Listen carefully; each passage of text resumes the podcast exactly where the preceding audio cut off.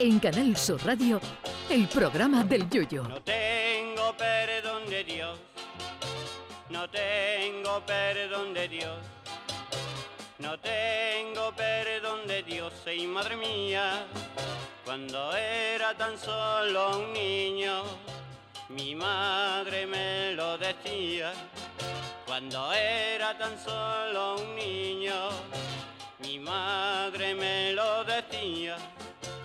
No tengo perdón de Dios, no tengo perdón de Dios, no tengo perdón de Dios. Perdóneme usted, madre mía. Ayer comentamos que con la llegada de la inteligencia artificial los traductores e intérpretes se pueden quedar sin trabajo, pero hay una puerta abierta a la esperanza porque a veces las máquinas no pueden resolver de momento todos los temas de traducción. Un buen ejemplo es este. Hace algunas décadas un político americano hablaba para una audiencia japonesa con traducción simultánea. En un determinado momento el americano empezó a contar un chiste y el traductor le dijo a su audiencia japonesa que la escuchaba por auriculares.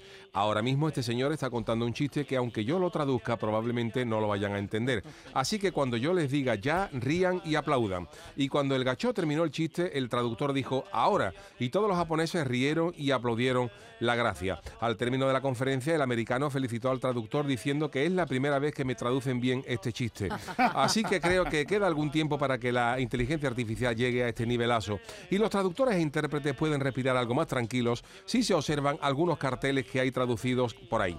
La mayoría de las veces los dueños de los establecimientos no quieren pagar a uno de estos profesionales y luego pasa lo que pasa. Se han visto barbaridades en letreros y cartas de restaurantes. Aquí varios ejemplos. La última que he visto es de un local de la cadena Pizza Hut en Ontario, eh, población donde se habla francés, que quería poner o traducir el comedor estará cerrado esta tarde por circunstancias imprevistas. Pero en su lugar, escribí, en su lugar, en, lugar de escribir esto, eh, escribieron, dice, eh, The dining room will be closed this evening due to unforeseen circumcision, que traducido resulta el comedor estará cerrado esta tarde por circuncisiones imprevistas.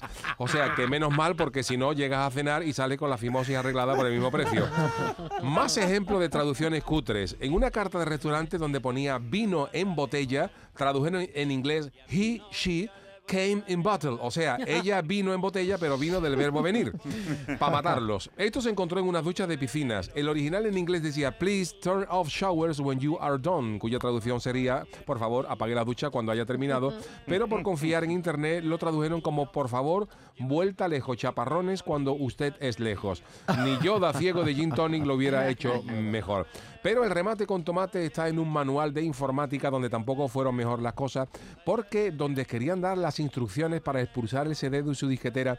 Cuando no funciona, que hay que introducirle un clip, eh, si no salía automáticamente, tradujeron ejection en inglés por lo siguiente: si el usuario no puede eyacular el disco, inserte una barra pequeña en el hoyo para eyaculación manual.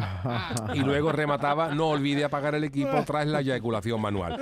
En fin, que señoras y señores intérpretes, pueden ustedes cotizar algunos años más hasta que esto esté plenamente perfeccionado. Eso sí, no se duerman en los laureles, que las ciencias adelantan que es una barbaridad. Y si no, siempre estará un servidor y su equipo para sacarles una sonrisa. Eso sí, menos sábados y domingos que libro. O sea, because I book on Saturdays, on Sundays. Vámonos. Ay, mi velero, velero mío. Canal Sur Radio. Llévame contigo a la orilla del río. El programa del Yoyo.